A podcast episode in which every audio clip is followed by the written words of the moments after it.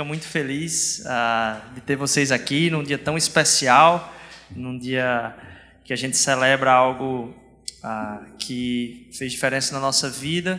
Mais do que isso, é, é de entender que nosso Deus é aquele que fala ao coração de todos nós, porque pode ser que a sua mãe, como foi testemunhado aqui pelo Edu, já não esteja mais aqui conosco.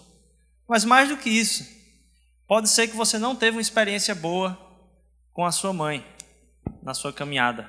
A palavra de Deus vem dizer que ainda que uma mãe se esqueça dos seus filhos, eu não vou me esquecer de você. Então, nossa nosso encontro com Deus é um encontro com com aquilo que é mais precioso divino e a gente pode saber que Ele não nos desampara de forma alguma. Ah, e entender que a gente tem que honrar esse dia, ah, porque aquilo que Deus faz na mãe, a, a, o ser mãe é algo que é ah, um presente, um dom divino. Mas sermos suas, suas criaturas, nós podemos agradecer pelo seu cuidado.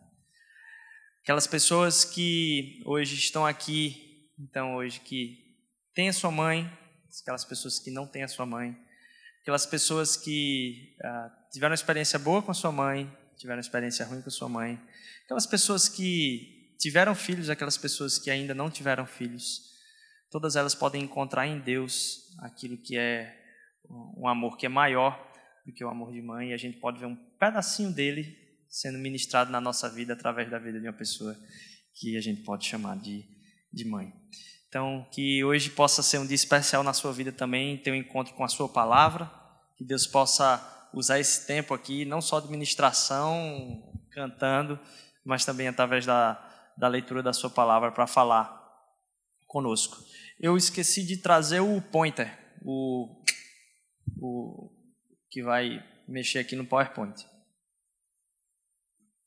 Muito obrigado, João Lucas. A gente tem gente servindo em várias áreas da igreja. Se você quer participar de alguma forma, vem falar conosco. A gente tem ah, muita necessidade de tanto te ouvir, como também de continuar essa caminhada através de serviço. Novamente, obrigado.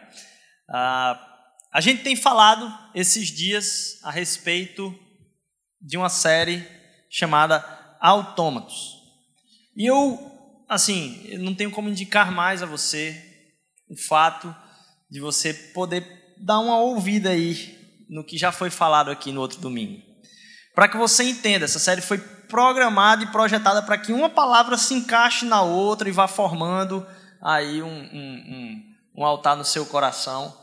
Ah, e eu hoje tive que revisitar algo que já falei no passado, algo que já ah, trabalhei no passado, então, talvez alguns de vocês vão até encontrar semelhança em algo que eu vou falar aqui. Mas para mim foi uma surpresa em ter, ter de me encontrar com coisas que eu tinha partilhado lá atrás. Eu disse: Nossa, esse tempo aqui encaixa certinho na série. E um negócio lá de 2015, acho que é no início de 2015, eu estava trabalhando isso, ou início de 2016, não lembro agora. Não, 2015, início de 2015, 2016 a gente já estava na Mosaico, antes da Mosaico. E são, são coisas que a gente viu e, e, saiu projetando assim: essa palavra vai ser uma sequência dessa, vai ser uma sequência dessa, vai ser uma sequência dessa. Então, se você ah, puder acompanhar via podcast também, vai ser bênção demais. E a gente vem tratar através dessa série a respeito de uma verdade que é: nós somos seres muito mais estomacais do que cerebrais. A nosso, nosso aprendizado, a forma como a gente vive em si experimenta a vida, está muito mais ligado com as experiências e os hábitos que formaram as nossas rotinas do que a, como a gente recebe um conteúdo. Esse tempo de conteúdo ele é importante para abrir brechas no nosso coração. Mas aquilo que a gente está falando aqui, como a gente está cantando, só vai fazer diferença na nossa vida se a gente transformar isso que a gente está ouvindo aqui em certos hábitos.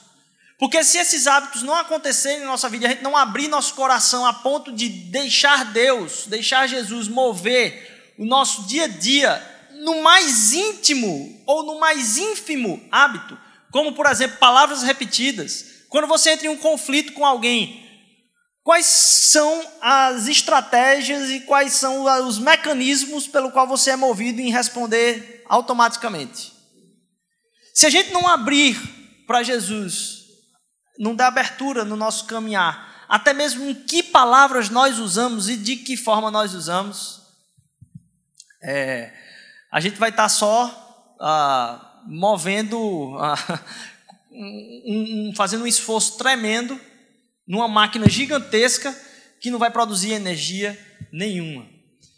Então, hábitos são importantes, mais do que isso, eles têm um impacto muito grande na nossa adoração. A gente vai chegar lá durante essa série também.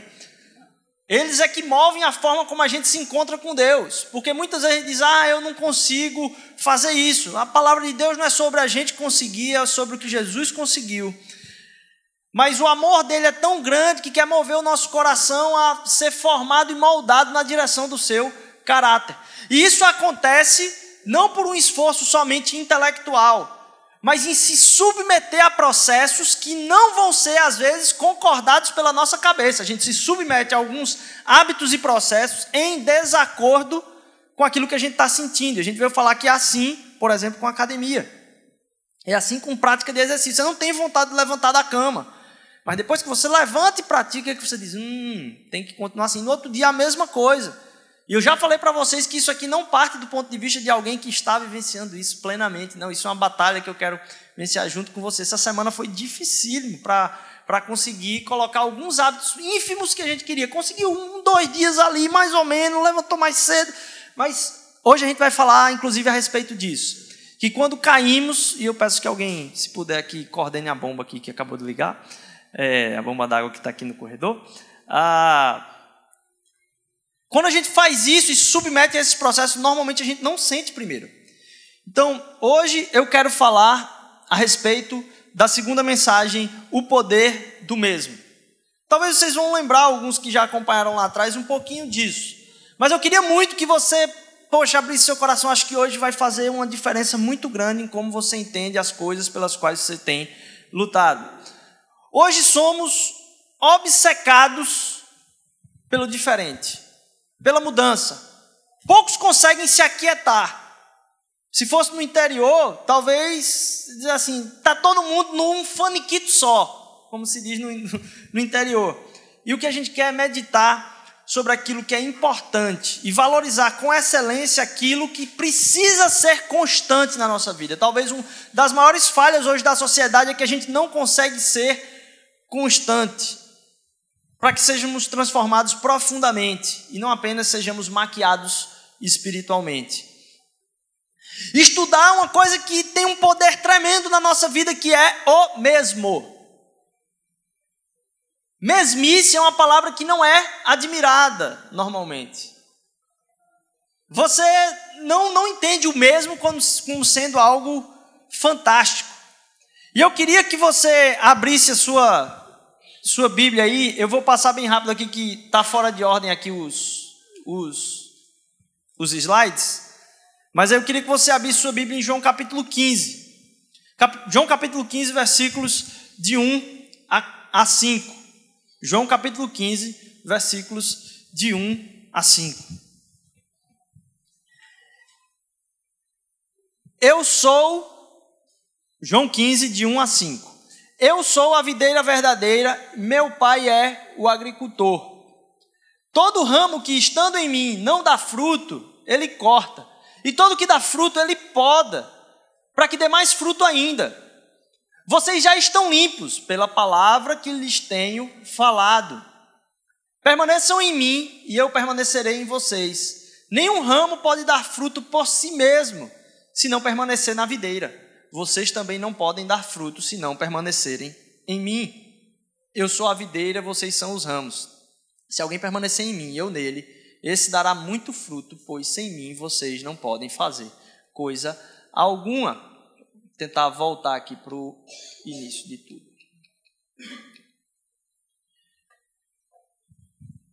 Sem mim vocês não podem fazer coisa alguma. Esse já foi um tema de uma das nossas pregações aqui também. Mas eu acho que esse trecho, ele precisa talvez até de uma série específica para ele. João capítulo 15, porque é um dos, do, das etapas chaves do evangelho. Estamos encaminhando aqui para a morte de Jesus, numa última reunião, onde Jesus tem ali os seus discípulos, ele decide falar e escolhe bem palavras profundas ali. Permaneçam, permaneçam, sejam constantes, permaneçam. Nesse frenesi, nessa loucura de prestar atenção em diversas coisas, a gente se perde não dando atenção a nada. A gente está sempre à procura do diferente. Eu sei algumas datas, sou aficionado por tecnologia, eu sei quais são alguns meses que cada setor de uma determinada empresa, o que é que ela vai lançar. Eu sei, não, lançou esse mês, ano que vem mês tal, e tem, tem sites que tem contabilidade de, de dias para que aquela nova tecnologia seja lançada. E tem várias conferências e já sabe qual é a, o que é que vai ser falado na conferência. Não, a conferência, ah, a gente está em maio? Não, não é telefone não, agora é uma conferência de desenvolvedor, então vai ser só os aplicativos novos, vai renovar o Android, vai renovar o iOS, vai renovar. Então, você tem uma expectativa de mudanças tremendas que aconteceram na nossa vida e muito impactantes, porque há 15 anos isso não existia. Mas mesmo com mudanças, mudanças tremendas, a gente está sempre à expectativa de coisa que é nova. A gente não se contenta com o mesmo, porque o mesmo é desvalorizado. E nesse momento aqui, Jesus está reunindo com os discípulos pela última vez antes de ser preso. Certo? Momento chave. E para você ter ideia do quanto o mesmo ele é subestimado, o mesmo ele é colocado para baixo. É interessante que eu estava lendo alguns artigos, eu acho que eu li uns cinco artigos diferentes. Ah, alguns, por coincidência, outros tateando aí na internet para estudar um pouco mais para a palavra.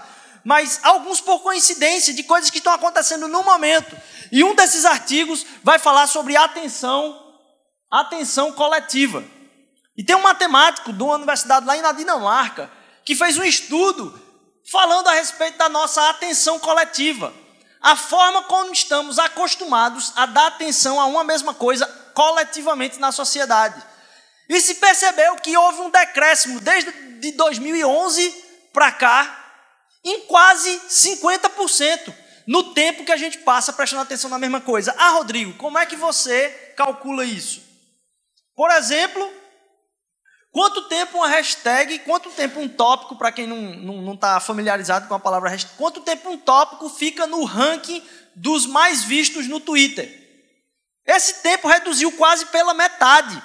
Os assuntos mais comentados ficaram pela metade do tempo no topo, ou entre os 50.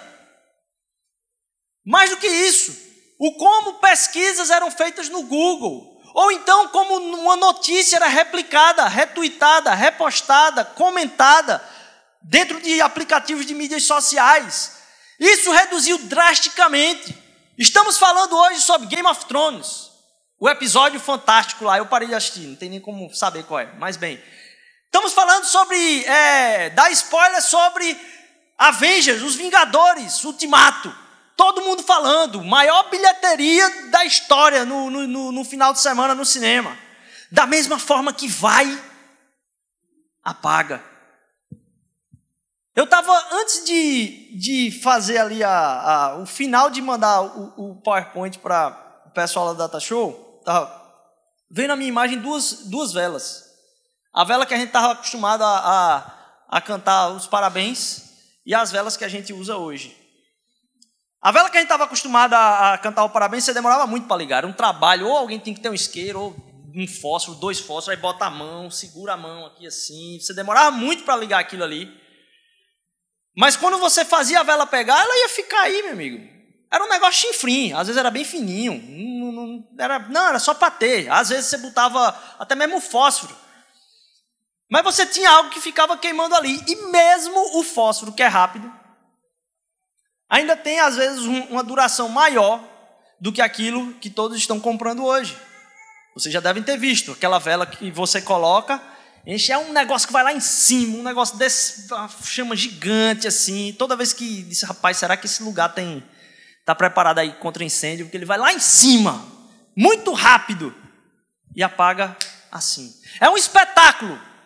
Sobe, mas também apaga-se rápido. A nossa atenção está sendo chamada dessa forma. A nossa atenção está vidrada em coisas que têm um boom, mas logo em seguida se apagam. A gente não consegue mais prestar atenção nessas coisas. E aí o Lehmann, que é o pesquisador lá da Dinamarca, ele vai falar que isso é muito bom para o político. Porque o político não está nem aí. Pode ter acontecido o maior escândalo do mundo. A única coisa que ele precisa é de uma próxima catástrofe. Ele fica só esperando. Porque as pessoas vão esquecer. Não se tem mais como dar atenção coletiva a nada, porque a gente esquece. Nada é mais merecedor para que a gente se estabilize e mantenha-se com atenção naquilo. Quando foi a última vez que você ouviu falar de Brumadinho? Qual foi a última vez? Foi agora. Foi agora. Tem menos de seis meses. E a gente não ouve mais falar. Porque isso é moldado não porque a, as pessoas ficaram mais maléficas, não, só foi criado mais ciência, estudado mais em como chamar nossa atenção. E é um negócio tão louco essa questão da atenção em ficar no mesmo, que você tem que hoje pagar cursos para te ensinar como ficar no mesmo. Como se manter na mesma coisa. E o artigo termina falando assim: o pior é que ficar no mesmo hoje é um artigo de luxo. Porque para você entender que você está sendo levado de lá para cá, ele usa a expressão como um barco sem leme, você tem que pagar, você tem que ter estudado algo para perceber isso, porque somos levados de lá para cá o tempo todo sem percebermos, e as pessoas que não têm tanta condição de buscar são mais levadas ainda. Isso se torna um artigo de luxo. Poder ter atenção quando está acessível a todos nós. E tem a capacidade de moldar o nosso caráter e nos libertar muitas vezes das coisas que nos prendem. Histórias da nossa vida que nos moldaram na forma como nos sentimos, em como nos relacionamos com as pessoas, que distância mantemos das pessoas ou por que mantemos essa distância está muito relacionado com traumas que foram acontecidos lá atrás na vida da gente.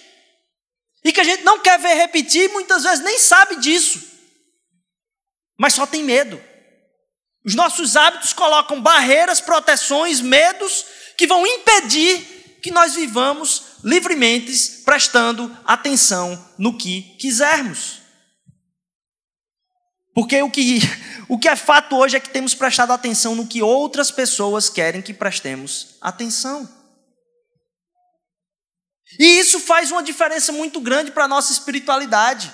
Porque a coisa repetida, o poder do mesmo, é que pode fazer com que eu seja moldado por uma coisa, enquanto eu não sair dessa loucura que é ser jogado de um lado para o outro, por quem está me chamando a atenção com melhor eficácia eu vou continuar preso, nunca vou ser liberto daquilo que são os meus desejos e como as pessoas conseguem atrair os meus desejos.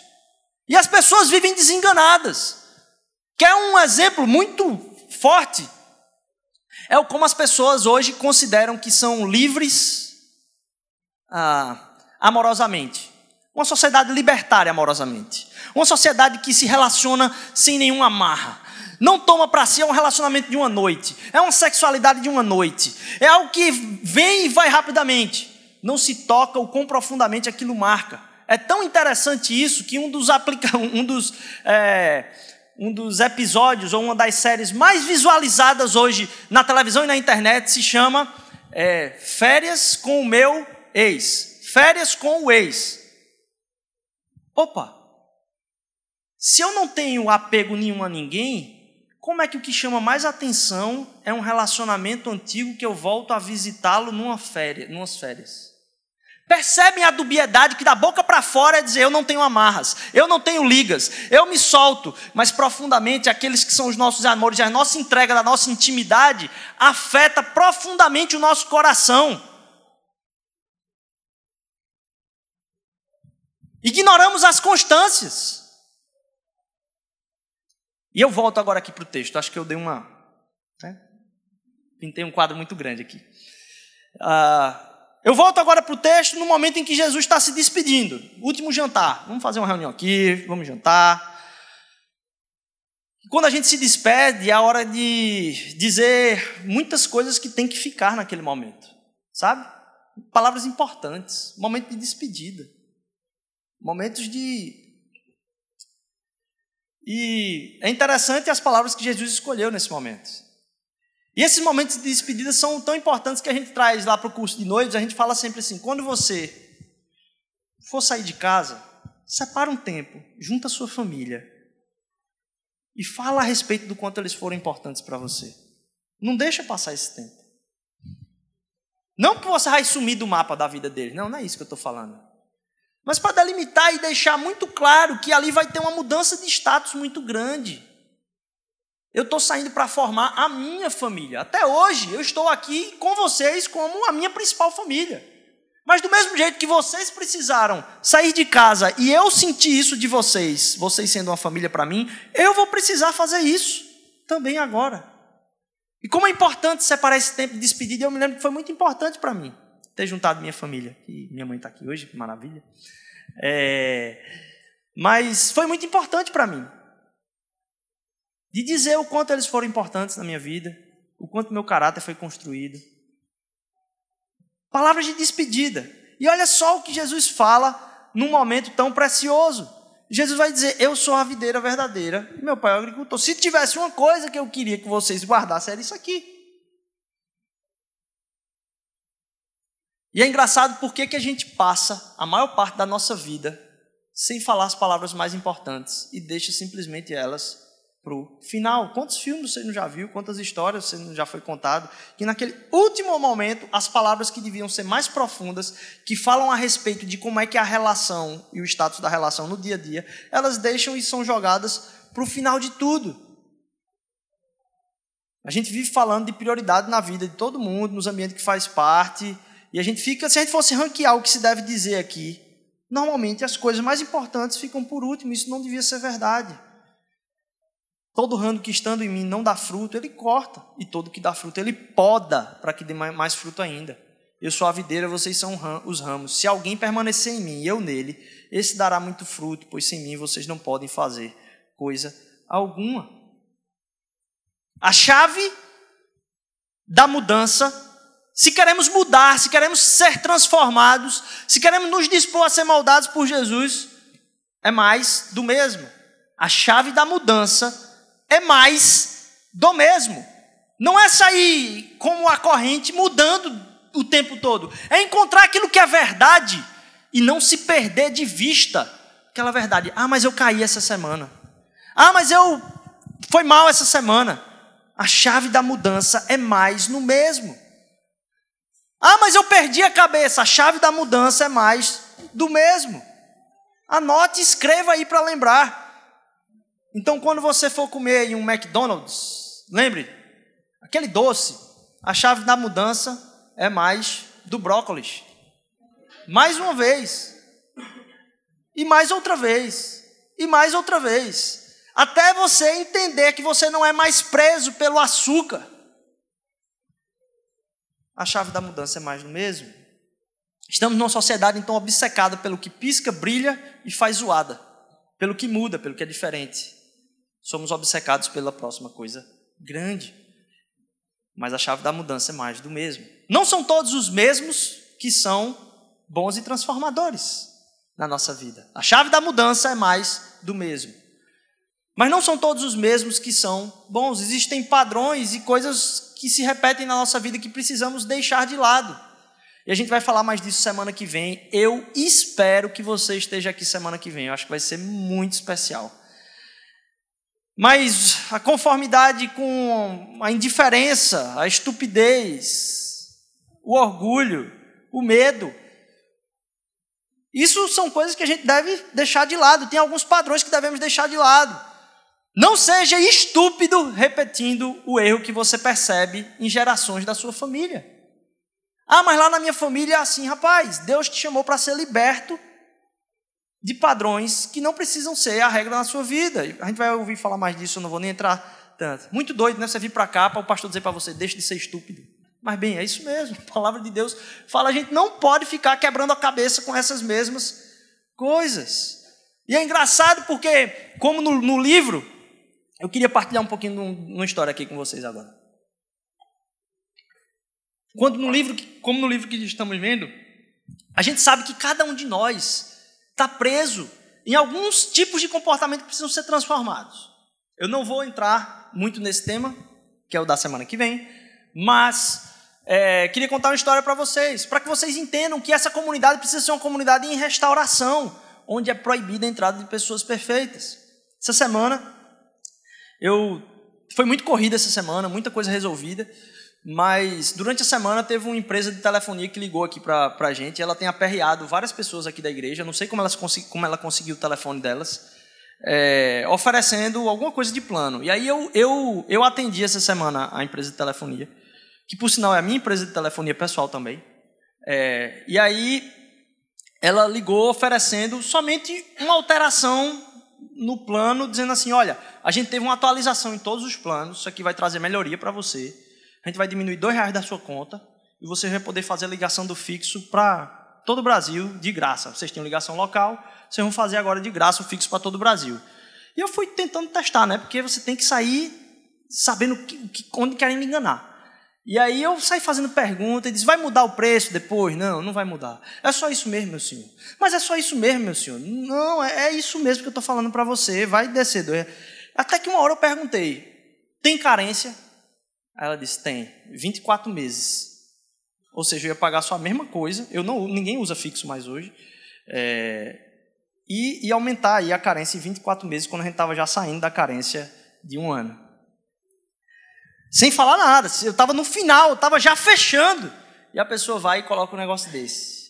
E eu fico, olha, assim, Deus ainda precisa trabalhar muita coisa no meu coração quando isso acontece. E aí eu disse, não, muito obrigado, vá lá. E aí, quando foi no final de semana, eu decidi com a minha esposa mudar o plano do celular para reduzir custos dentro de casa. E eu ia pagar metade, sei lá, 150 reais a menos na mudança de plano que eu ia fazer. Sentei lá, fiquei quase duas horas e meia sentado na mesa. A pessoa disse: Não, isso aqui é 15 minutos, você vai ser resolvido tal. Bom, eu disse: Não tem nada que vai acontecer. Não, não, porque eu estava reduzindo o plano. Então eles não gostam, né? Então, reduzindo o plano, eu disse: Rapaz, será que isso vai ser rápido assim mesmo? Será que ele vai fazer tudo certinho? Aí eu saí de lá, daqui a pouco o telefone para de funcionar. E aí, é, logo em seguida, ah, eu tento resolver. Ele disse: Não, é assim mesmo, demora um tempinho. Eu volto para casa, nossos telefones sem funcionar. Eu chego em casa de noite, ligo algumas vezes e disse: Não, senhor, isso aí vai resolver, isso aí vai resolver. Até que tarde da noite eu consigo ligar para lá de novo. É, eu só tinha acesso a esse número, né? E todas as vezes que eu ligava para lá dizia assim: vai chegar um SMS com um protocolo no seu celular. Eu digo, mas não tem como chegar porque meu telefone está inativo, não chega nada para ele. E aí a pessoa disse: Não, estou vendo aqui que tem umas discordâncias. Num sistema já foi migrado, no outro sistema não migrou ainda para o seu plano, é isso mesmo, demora 24 horas, espere. Quando eu liguei, 24 horas depois, no dia de ontem, meio-dia, é, a pessoa que me atendeu lá disse: Olha, a pessoa que fez o seu plano inativou o seu celular, ela não alterou o seu plano. Ela só inativou sua conta e não mudou nada. E eu disse, sim, mas eu preciso que você resolva. Ele disse, não, você vai ter que ir na loja novamente. Veja, véspera de dia das mães, num shopping, para você ir. Eu tinha pregação à noite, é, almoço de família da, da minha avó, lá na Zona Norte, aniversário aqui em Boa Viagem, pregação no Jordão. Acabou a pregação no Jordão, eu, muito espiritual, disse, hoje o shopping fecha tarde, vou lá. E aí cheguei lá, né? Fui orando a Deus, Deus da paz. Ministra teu espírito no meu coração. Não me deixa sair de mim, não me deixa sair de mim. E eu fui lá. E aí quando chegou lá, eu disse: "Olha, aconteceu um problema muito sério com meu celular". As pessoas fizeram. Disse: "Olha, você vai ter que entrar para o final da fila". Na hora, toda aquela espiritualidade foi assim, sabe? Pegou uma rota completamente diferente. Eu disse: "Eu não vou esperar no, no, na fila". Disse, não, você vai ter que esperar. Eu disse: "Eu estou na fila desde ontem, tem 24 horas que eu estou nessa fila". E aí, é, e, sério, né? Eu, assim, sério, sem, sem me exasperar. E aí disse, quem é a pessoa que está com uma gerência hoje? Eu posso falar com ela? Pode? Tá. E a mulher ficou chateada, entrou lá e deu para perceber que ela disse assim, vamos dar um gelo nesse cara. Ela entrou e saiu, e eu fiquei esperando uns cinco minutos, assim, e a pessoa nem veio para dizer assim, olha, me desculpa, já já eu te atendo. Eu percebi e já estava completamente fora de mim, assim. E, e assim, eu tenho a, a, a um dos meus efeitos é assim que, por ser um pouco excêntrico, às vezes eu não não, não ligo muito para o que é, vai ser pensado a respeito de uma situação, né? Então, ah, não deu outra. Entrei com tudo no acesso, acesso restrito. Eu só vi que a porta deu uma brechinha assim. Quando pegou acesso restrito, eu entrei assim e fui lá. Ele disse, eu preciso de um atendimento agora. Tô... E aí fui. Senhor, aí as mulheres se desesperaram que estavam lá dentro. Senhor, o senhor precisa sair daqui agora. Aí veio gente de fora. O senhor precisa sair daqui agora. O senhor precisa sair daqui agora. Eu disse, eu não vou sair daqui agora enquanto você não resolver meu problema. E aí, todo cheio de direito, né? E aí, ah, bem, eu saí, assim que vagou uma mesa, eu não peguei ficha, sentei na mesa e disse, eu queria que você resolvesse meu problema, expliquei. A gerente veio, me chamou, disse, eu vou resolver o problema dele. Aí sentou. Tremendo, né? E aí, me atendeu, foi resolvida a questão. Assim, você é calejado demais para saber que às vezes se você não grita, a pessoa não resolve. É, e talvez eu tivesse muito certo da questão. Mas percebe como alguns padrões podem parecer bonitos. E eu fui ministrado pelo Espírito durante toda aquela caminhada que, por mais certo que eu tivesse naquele momento, naquele momento eu não estava representando Jesus. Então não, não, não interessa quem está certo quem não está certo. Eu errei profundamente. Porque eu consigo tirar qualquer pessoa do sério sem alterar minha voz. Eu tenho esse poder. E me utilizar daquele poder naquele momento foi completamente diabólico. Porque, imagine aí, vamos pensar comigo aqui, eu estou confessando para vocês como uma falha de caráter, que Deus precisa moldar no meu coração. Por que, é que eu estou fazendo isso? É de graça aqui? Não, é para que você entenda que a administração do Evangelho na nossa caminhada dentro da igreja não vai fazer que a gente se esqueça do quão ruim a gente é. Não, vai só se aprofundando a noção do quanto a gente precisa de Jesus. E quando não importa se eu estou com o microfone sendo pegando aqui para pregar a palavra para vocês, eu ainda estou numa caminhada de restauração, porque imagine, véspera de dia das mães, 10 e 20 da noite, aquela senhora estava trabalhando lá desde as 9 da manhã, e agora saiu para casa para encontrar seu filho, totalmente fora de si, por quê? Porque um líder de uma igreja foi lá para tirar a paciência dela, isso é de Jesus? Não é. Isso porque existem padrões operando em mim que Deus precisa me libertar ainda. E se eu não for consciente da convicção de se manter no mesmo e não dar exceções, não se preocupar com o que é diferente na minha rotina, pode ser destruidor. Lógico, precisei pedir perdão. Olha, não devia ter feito isso de jeito nenhum, você não devia. Nenhuma mulher podia estar saindo daqui do jeito que você está saindo por minha causa, principalmente num dia de hoje, que é uma véspera do Dia das Mães. E como é que eu pude ser instrumento de algo para causar um distúrbio que é completamente desespiritualizado? Porque nós todos temos padrões que operam em nós e a gente nem percebe. Você acha que eu calculei cada uma da casa? Nem calculei. Deus quer nos libertar a partir de rotinas que vão ser transformadas em hábitos, que vão moldar o nosso coração para darem respostas automaticamente. Essa palavra mesmo precisa ganhar um reforço na nossa caminhada. A gente hoje não consegue nem falar em mesmo emprego, uma dificuldade para a nova geração falar em manter-se no mesmo emprego, mesma igreja, casamento. E se a gente não falar sobre o poder do mesmo, a gente vai passar décadas sendo levado de lá para cá, atrás de diferente, procurando novos empregos, novas atividades, novas pessoas, muitas vezes novas igrejas. Há um sonho no meu coração, eu quero que Deus me permita pastorear essa igreja até o final da minha vida. Não sei se vai ser isso que vai acontecer. Mas eu quero me submeter a coisas que me façam ser apaixonados pela repetição daquilo que acontece. Para que eu não fique sendo jogado de lá para cá por coisas que são diferentes. O quanto que relacionamentos são dados porque em algum momento da vida pareceu que não valia a pena continuar naquilo ali mas vai parecer. Em vários momentos você vai parecer ter que desistir de várias coisas. E para quem vive só 100 anos, um ano é muita coisa. Mas para quem espera a eternidade, os próprios 100 anos não são nada. A gente tem que entender que essas relações fazem com que Aquilo que é a mesma coisa pode ter um poder tão grande que se você não esperar a planta crescer, você vai sair jogando semente, sem regar, sem esperar nada daquilo ali. E nos processos a gente se perde.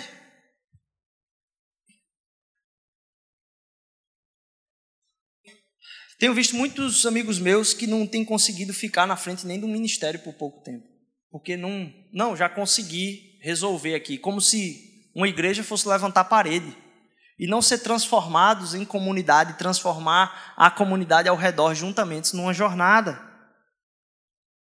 Sabe por que você, quando encontra um amigo das antigas, uma amiga das antigas, pelo qual você passou histórias, quando você lembra daquelas histórias, você começa a rir, gargalha. Lembra daquela vez? Eu disse, eu tava, essa semana teve uma dessa. Lembrei de umas histórias mais nada a ver, assim, que eu estava rindo. Por quê? A minha relação com aquela pessoa Aconteceu repetidas vezes. Por causa disso, as histórias podem ser partilhadas, celebradas, serem engraçadas. Um compromisso que gera frutos, mas só gera frutos quando a gente permanece. Alguns de vocês talvez não vão conseguir passar nada além de. Isso é muito comum críticas especializadas sobre as 80 igrejas pelas quais você passou, mas é difícil permanecer. É difícil permanecer. Isso faz com que a gente entenda a dificuldade de permanecer analisando o texto de hoje. Porque lá no versículo ele vai dizer o seguinte: permaneçam em mim, certo? Essa é a, a temática. Mas ele diz: Eu sou a videira verdadeira e meu pai é o agricultor. Meu pai é o jardineiro. Meu pai é aquele que transforma. Isso aqui ó, é parte daqueles estudos do matemático lá da universidade, bem sobre como os hábitos foram moldados aí na atenção coletiva, como há um decréscimo aí do tempo de prestar atenção nessas coisas. Opa, peraí. Deixa eu passar dois de novo que eu pulei aqui. Deus é então um jardineiro. E essa imagem aqui não faz tanto sentido para a gente e a gente não espera de Deus essa imagem. Aquele que muitas vezes, para efetuar o crescimento, vai ter que passar por várias podas, vários cortes. Essa não é a imagem de Deus que a gente quer. Porque quando Deus chega para você para falar, olha, eu eu sou aquele que é o, o jardineiro, vai falar para a gente o seguinte: se você resistir a coisa que é monótona, se você não resistir ao que é monótono, você vai perder o que é extraordinário e frutífero. Se você não resistir ao que é monótono, você vai perder ao que é extraordinário.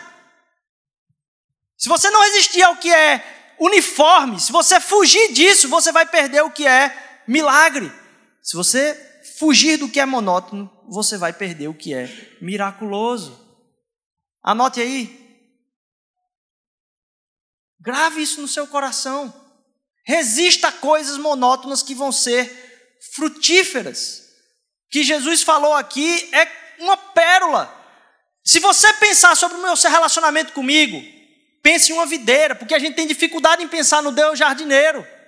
O que a gente quer é chamar Deus de gênio. Deus meu gênio, não Deus meu jardineiro, vem trabalhar em mim.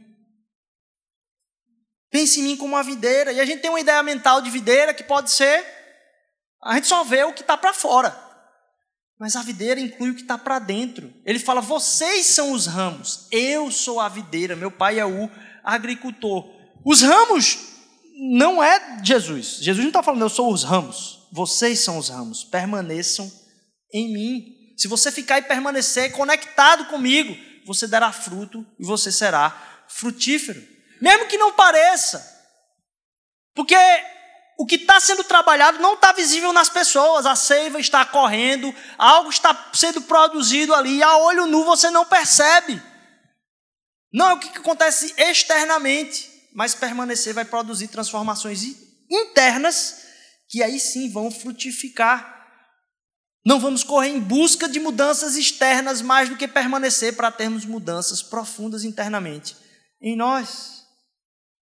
Quando Jesus pensou em todas as analogias para tratar de um processo de crescimento, pelo qual ele faz mudanças, pelo qual você está esperando, sonhando, orando, se comprometendo, quero que vocês entendam. Ele diz: pense no Deus como um jardineiro. E aí você diz: Ah, eu queria esfregar minha Bíblia. Para Deus responder. Esfregar minhas mãos para ver o negócio acontecer. Imagina aí Jesus tocando nos ramos. Eles podiam crescer. Mas imagina agora Jesus fluindo através de você permanecendo. É isso que dá fruto. Você diz, eu quero a vontade de Deus para a minha vida. Para isso você tem que entender Deus como um jardineiro que está transformando de dentro para fora. No primeiro segundo não aparece nada, no segundo segundo não aparece nada. No terceiro parece nada vai acontecer ainda, mas quando você abraça o monótono, que Deus vai produzindo o extraordinário dentro de você. Quando a gente pensa em mudança, vem a palavra resultado para a gente. Mas Deus não é o Deus dos resultados. Porque se Deus quisesse resultados, não precisava nem um estalo de dedos aqui para puxar referência cinematográfica. Deus quer processos, porque Ele quer ensinar o nosso coração. Ele não quer resolver os problemas do nosso sofrimento, Ele quer ensinar o nosso coração em meio a sofrimentos, muitas vezes. Que Ele está interessado com a formação do seu coração, em estar ciente de quem Ele é. E você pode dizer, eu não precisava disso para aprender. Como é que você se tornou tão egoísta, tão rápido e tão autocêntrico de querer entender o, sobre o universo quem é você? Se você acha que você entende é justo, sem precisar da mão de Deus como um jardineiro, aí é a prova que você não entende.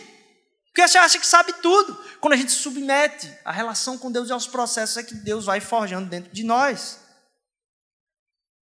Já pararam para perceber, porque às vezes é imperceptível, o quanto vocês já cresceram durante esse ano, durante o ano passado, o quanto Deus já ensinou no seu coração. E às vezes você está esperando aquele grande resultado. Não importa aqui o quanto você vai pular, gritar, pular alto ou se empolgar. Até mesmo nas suas derrotas você pode perceber o crescimento sendo operado em você por Deus. Eu quero apresentar aqui uma pessoa para ver se vocês conhecem. E eu vou passar uns vídeos aqui para vocês verem também algo sobre essa pessoa. Deixa eu perguntar, vocês conhecem essa pessoa aqui? Quem conhece essa pessoa aqui? Levanta a mão. Um, ó, já levantou ali rápido. Dois, três, quatro, ali. Essa figurinha aí é um rapaz chamado Odell Beckham Jr. Odell Beckham Jr. é um jogador de futebol americano, certo? Que eu acho que ele começou em 2015 ou, ou 2014. Foi por aí que ele começou a estrear num time de futebol americano chamado Giants, que é o time de Nova York. E esse cara, você pode não ter ouvido falar dele por causa do seu costume de não assistir futebol americano. Mas esse cara impactou a cultura do futebol americano de uma forma recente, assim, muito interessante. Parece, para quem não entende de futebol americano, parece que besteira, ele pegou a bola e caiu. Mas entenda, no futebol americano, você tem que correr sem olhar para onde a bola vai, certo? Você está correndo de costas. Tem alguém que vai lançar a bola para um dos jogadores. Você está correndo. Você não está correndo sozinho. Tem pessoas que estão correndo tentando impedir que você corra. Essas pessoas não são pessoas do meu porte. É tanto que as pessoas têm que usar armadura para jogar esse negócio. Então você está correndo, tentando driblar aquela pessoa ali, e na hora que você vai receber a bola, você tem que se virar na expectativa de que aquilo ali vá chegar para o seu lado, se esticar para pegar aquilo ali de uma forma que você, ao mesmo tempo que pegue, se livre das pessoas que estão querendo lhe estraçalhar. e essas pessoas não são pequenininhas. E você tem que pular, num caso desse, a uma altura muito grande. E eu não sei se você já tentou brincar de futebol americano. Para pegar a bola com as duas mãos já é difícil. Imagine você pegar correndo, com dois caras gigantescos ao seu redor, pulando, girando com uma mão só, uma velocidade tremenda e mais. Ali ele fala que teve um flag. Flag é quando acontece algo que é tido como uma falta. E aí você levou uma pancada. Então, ele, além disso tudo, ele levou uma pancada no ar, que já foi dizendo, foi falta. E para você cair, você está no finalzinho do, do, do campo, e para você ter que cair no lugar exato antes da linha, com os dois pés na ponta dos pés. Tudo isso em fração de segundos. Correu, se livrou dos caras, pulou, levou a pancada, pegou a bola com a mão, se preocupou onde caiu e caiu deitado. E foi ponto. Maravilhoso. Você pode não ter visto esse vídeo. Mas alguns de nós já viram como um meme, alguma coisa, o próximo vídeo que é da propaganda, que é propaganda de um carro.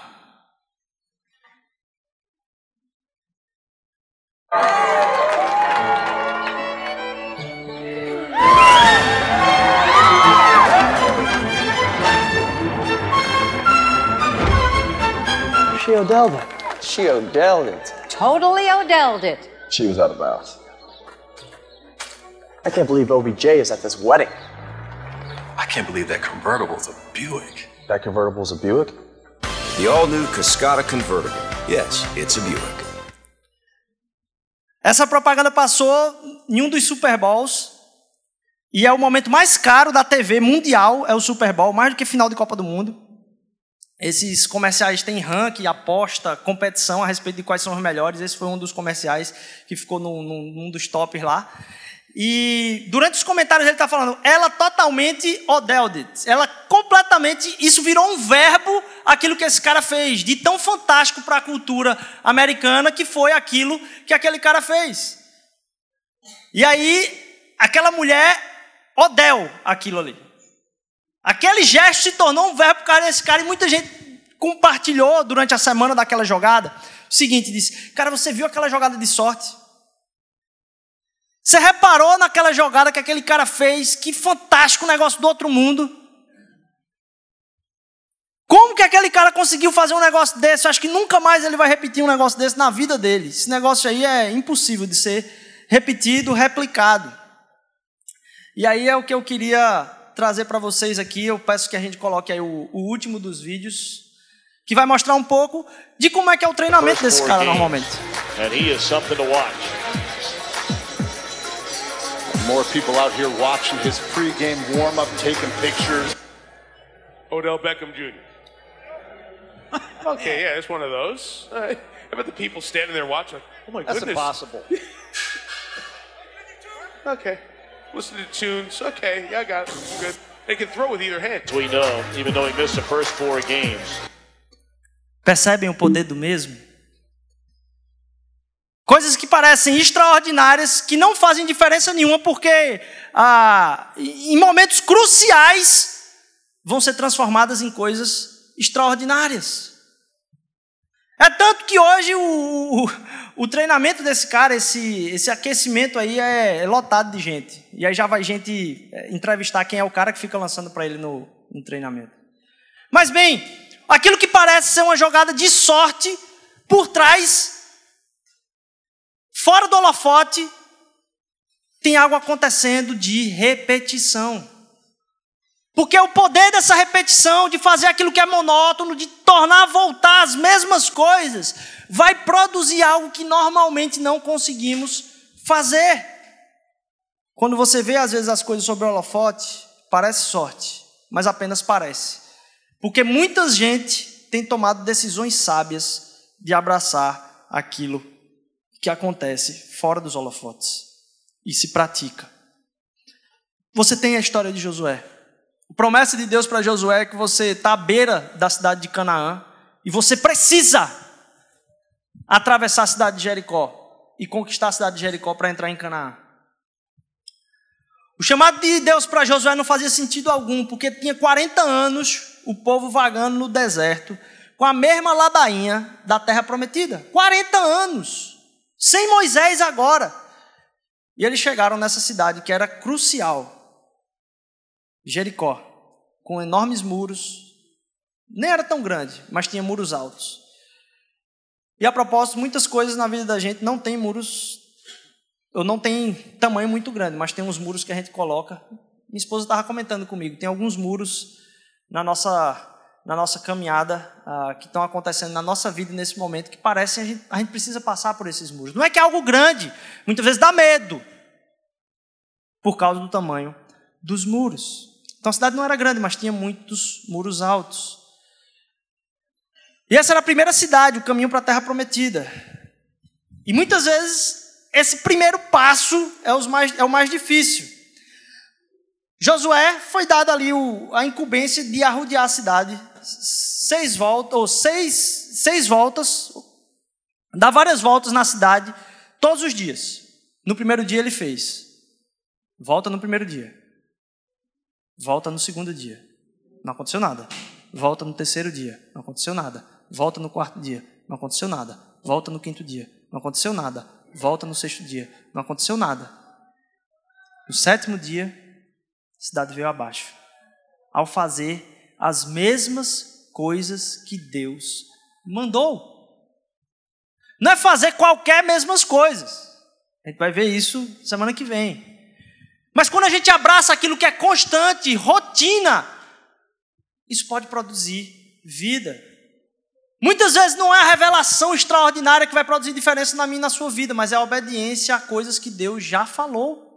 E você quer uma revelação nova quando você não conseguiu nem obedecer a revelação que Deus já falou lá atrás. Obediência às coisas mesmas que Deus já pediu para que a gente faça. Mães, com certeza, você tem que ter uma confiança no mesmo. Porque você sabe muito bem que o seu filho não aprende de primeira. Você sabe que a coisa não vai entrar na cabeça do seu filho quando você disser alguma coisa de cara. Ele vai replicar ao contrário, às vezes, muitas vezes. Ele não vai nem experimentar, talvez, se você não repetir o agradecimento de dizer assim, mãe, obrigado porque você falou aquilo vez após vez, após vez, após vez, após vez, e aquilo fez diferença na minha vida. Porque as mesmas coisas nos moldam. É o processo que você resiste e se submete a ele que vai criar o resultado que se espera.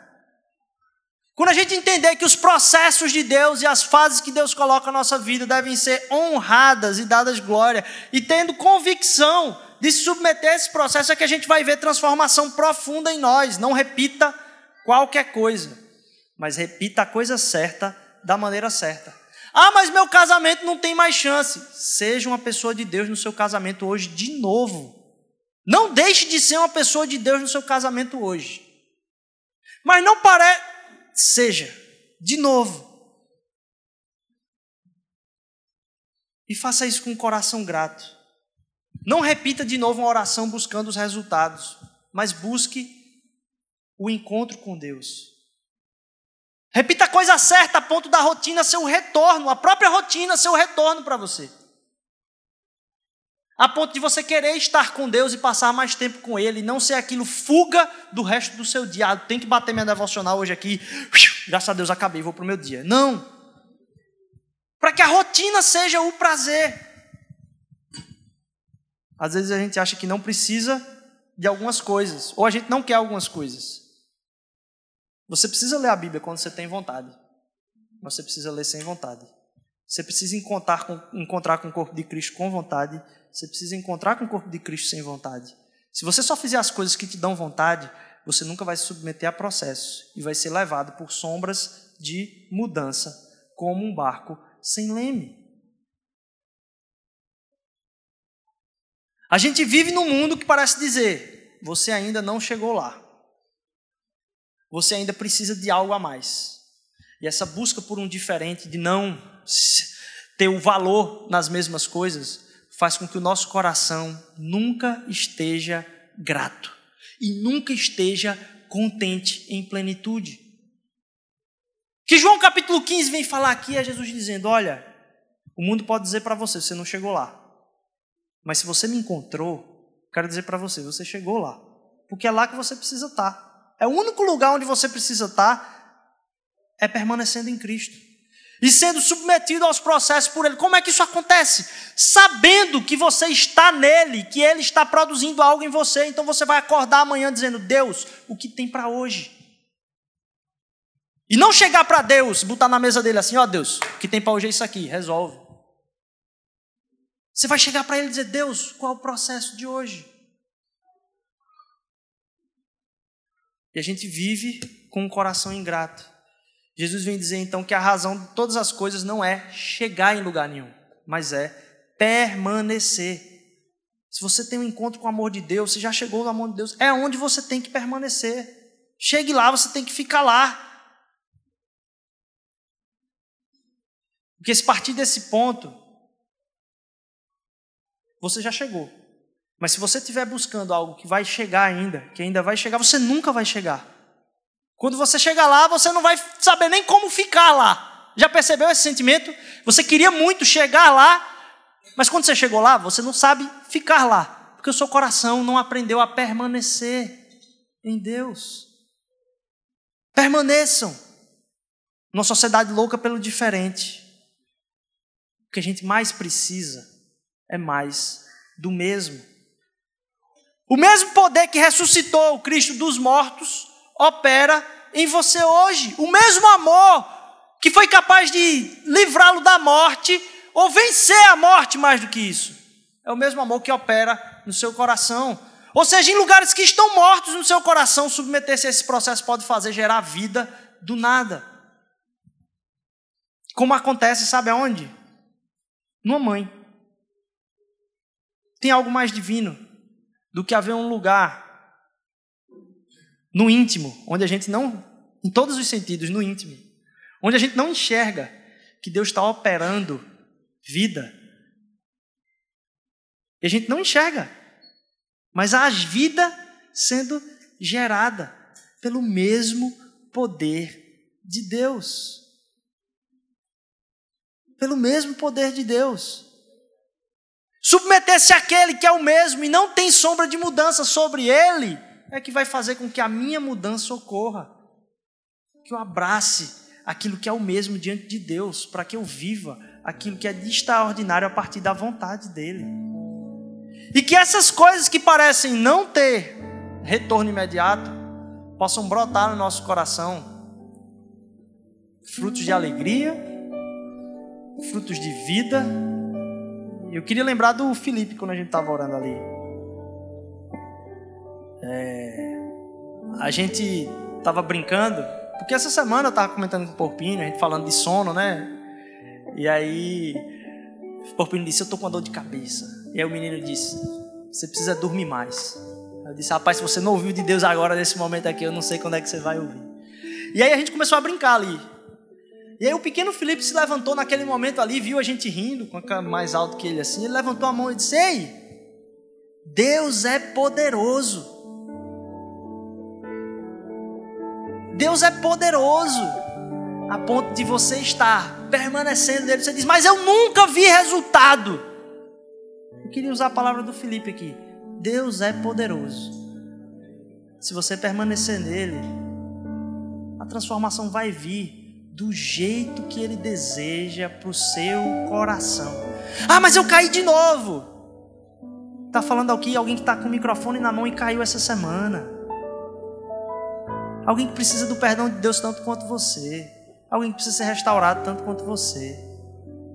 Mas Deus é poderoso para fazer muito mais do que a gente imagina, do que a gente sonha, se a gente permanecer nele. Que a gente possa encontrar em Jesus aquele que não sai do nosso lado, porque ele faz a mesma coisa, independentemente do que você fizer. O escândalo, o escândalo do, do Evangelho é saber que algo que estaria produzindo vergonha para Deus, como a minha atitude essa semana, Deus não saiu através de Jesus do mesmo lugar onde ele sempre esteve, que é do meu lado. Eu posso dizer, Deus, é constrangedor saber que tu não sais daqui do lado. Você pode querer fugir de Deus, você pode xingar Deus, você pode fingir que ele não existe, você pode esquecer dele, ou dizer, não, isso não é para mim. Ou então você pode dizer, não, não dá mais para mim porque eu não consigo. Ele não vai sair do mesmo lugar que é do seu lado, até você perceber através de uma revelação que dali ele nunca saiu. Ele não vai se mover. Por isso eu e você podemos permanecer em Cristo Jesus. E você diz: Ah, eu não consigo entender isso. Ele sabe que você não consegue entender. Ele disse: Eu vou explicar. Sabe aquelas que quando o cara diz: Quer que eu desenhe? Quer que eu desenhe para você, para você entender? A cruz é, é o maior do quer que eu desenhe para você. Quer que eu desenhe? Eu vou sair da minha glória. Eu vou encarnar, vou sofrer todos os processos, porque ele passou nove meses. Não nasceu de um mês, não. Nove meses. Sem poder falar. Sofreu todos os processos. E foi até a morte. Para que eu e você entendêssemos Tal é o esforço para que eu e você entendêssemos o tamanho do amor dele por mim e por você. Então entenda, abrace a coisa certa, repetidas vezes e não saia desse lugar. Não importa quantas vezes você cair. Não importa quantas vezes você cair. Porque ele nunca vai sair do lugar, do seu lado. Amém? Vamos levantar, vamos adorar o Senhor. Pai, nos ensina a permanecer em Ti, Senhor Deus. Nos ensina, Senhor Deus, a nos arrepender, Pai. Para que haja vida e transformação essa semana, em submeter-nos aos Teus processos, Senhor. A nos colocarmos diante da Tua presença, com o coração aberto, dizendo: Molda-me, Senhor. Quebra o meu coração, Pai. Nos ajuda a permanecer, Senhor Deus, em Ti, porque